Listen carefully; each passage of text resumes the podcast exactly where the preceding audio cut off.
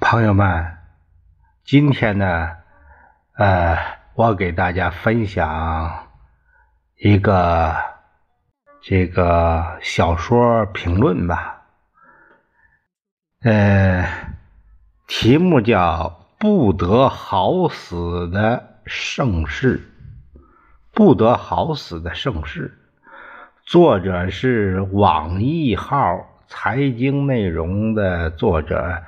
这个名字网名叫换个姿势，啊，呃，他说的是《金瓶梅》啊，《金瓶梅》里边的故事。我把这篇呃文章呢读一读，呃，看看里面啊讲的一些纷繁复杂的这个世事。《金瓶梅》是世情小说，讲的是世事人情。以前聊过很多里面的人情，今天呢这篇聊一下世事。《金瓶梅》的世界是个什么样的世界呢？众多迹象表明，那是一个繁华盛世。经济、贸易、娱乐、文化、思想都很繁荣，商品也很丰富。用很多评论者的话说，《金瓶梅》体现出当时社会已经出现资本主义萌芽。全书中有好几处情节中出现了一方出资做股东，另一方出力出智做经营。最终共同分红这一合作形式，虽说还没有做到完全以资为本的资本主义，但说出现资本主义萌芽并不夸张。主人翁西门庆本身就是做贸易的，长期雇人把清河的货。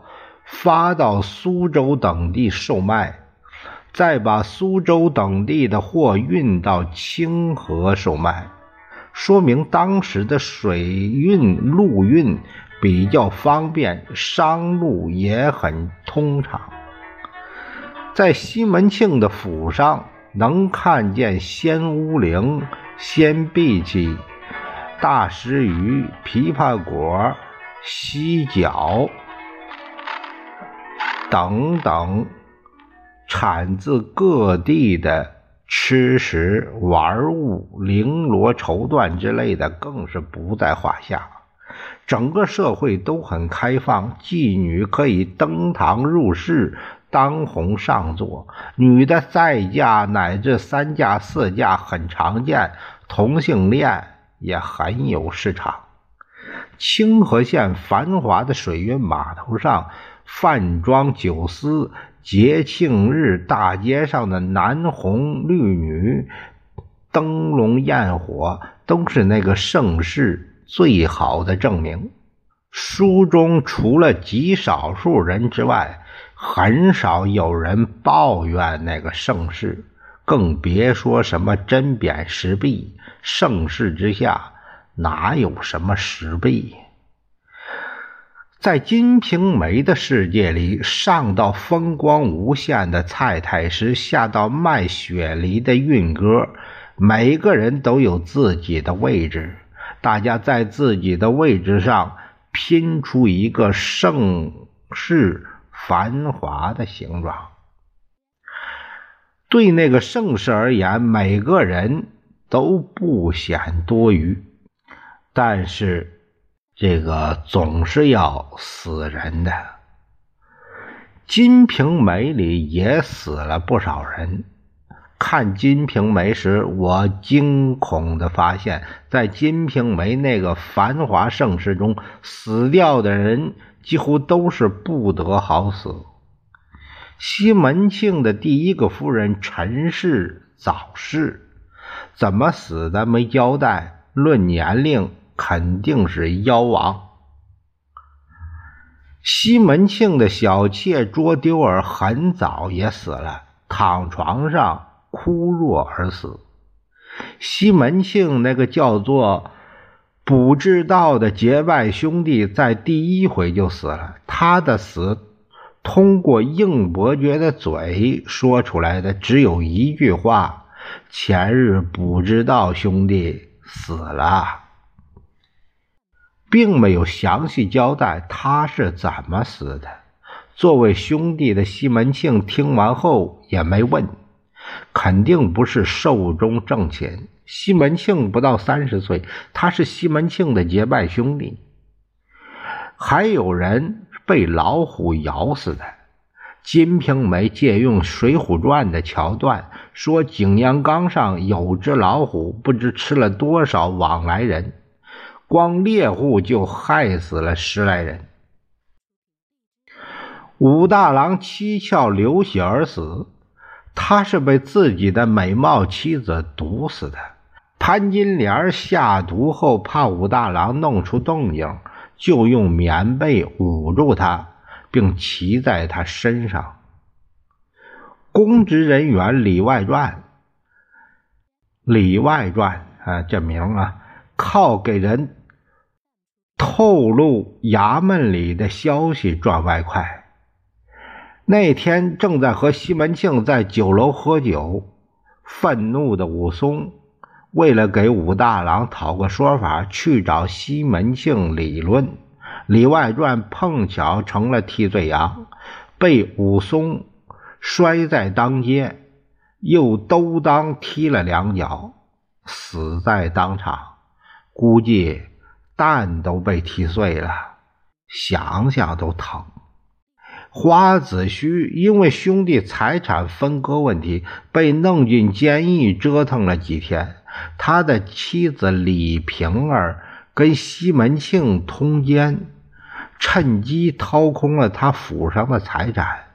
花子虚出来后，连气带病，最后一命呜呼。来旺第一个老婆是痨病死的。痨病啊，痨病就是肺病啊，就是气管炎。朱慧莲的丈夫蒋聪是个厨子，因为干活分钱不均，和别人打架动了刀杖，被人家戳死了。宋慧莲嫁给来旺，后来西门庆看上宋慧莲，他设计陷害来旺。把来旺遣返，宋惠莲连气带恼带失望，还跟别人吵了架，最终上吊身亡。宋惠莲的父亲老宋去西门大院讨公道，被西门庆串通官府抓起来，说他挟尸要价，打了一顿，放出去。不久之后。死了。扬州苗天秀苗员外出门旅游探亲，半路上其家奴苗青伙同强盗把他砍死，扔河里了。东窗事发，苗青通过贿赂西门庆得以脱祸。他回到扬州，跟苗员外的小妾一起谋死苗员外的妻女，霸占苗府，自己成了新的苗员外。李瓶儿嫁给西门庆之后，生了个孩子，叫做关哥。潘金莲心生嫉恨，驯养狮子猫。设计害死关哥，李瓶儿痛失爱子，身体虚弱，内心煎熬，再加上遭受性虐待，导致妇科病发作，最终血崩而死。西门庆是欲壑难填，亏空了身体，靠春药硬撑。潘金莲为了增强体验，趁着西门庆昏睡，给他服用了过量春药，导致西门庆爽了几次之后尿血而死。西门大院从此败落。前面我说，对那个盛世而言，每个人。都不显多余。现在我说，对那个盛世而言，每个人都不是无可取代。套用一句话，没有人可以一直繁荣昌盛，但总有人可以繁荣昌盛。西门大院的败落。并没让《金瓶梅》里的盛世失去半分光彩。西门庆的生意、人脉乃至他的妻妾，很快被其他大官人接手。其他大官人继续延续着繁华盛世，甚至连过渡的痕迹都没有。武松回来为兄长报仇。在武大郎灵前，把潘金莲戳了个透明窟窿，又把王婆的脑袋砍下来。陈静济他爹死在京城，年龄不算大，应该是整天担惊受怕、压力过大导致的。陈静济他娘见儿子不争气，活活气死了。西门大院败落后，西门庆的女儿西门大姐被吴月娘送到陈静济家，因不堪陈静济的欺侮，上吊身亡。陈静济跟自己的恩人守备府的张胜发生冲突，在床上跟庞春梅商量。如何对付张胜？恰好被张胜听到，张胜提刀过去，把陈静济砍了。周守备那时候已经是周统治了，周统治大怒，二话不说，一百棍子把张胜打死。顺便把张胜那个地头蛇亲戚刘二，也是一百棍打死。西门庆的小妾孙雪娥被庞春梅卖到妓院，张胜经常去嫖，把孙雪娥包养了。后来张胜被打死，孙雪娥吓得上吊自杀。周统治在对抗番兵入侵的这个时候，力战身亡，年仅四十七岁。周统治死后，庞春梅跟府里的下人好上了，整天淫欲无度，得了骨蒸痨，在操作的过程中死在下人身上了。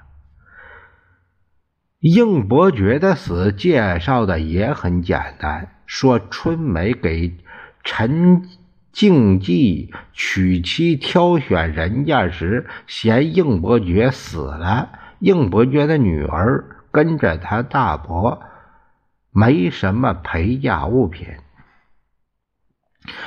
吴月娘的大哥后来也死了，书中只提了一句。那时吴大舅已死，算下来，吴大舅死的时候应该超过五十岁了。人过五十不为妖，属于死的比较好的。这个妖啊，就是妖王，哎，就是少年死去，叫妖。孟玉楼原配丈夫的姑姑，以及潘金莲的老娘，算是活的岁数比较大了，可以称得上老人家。书中只说没了，没有说怎么死的。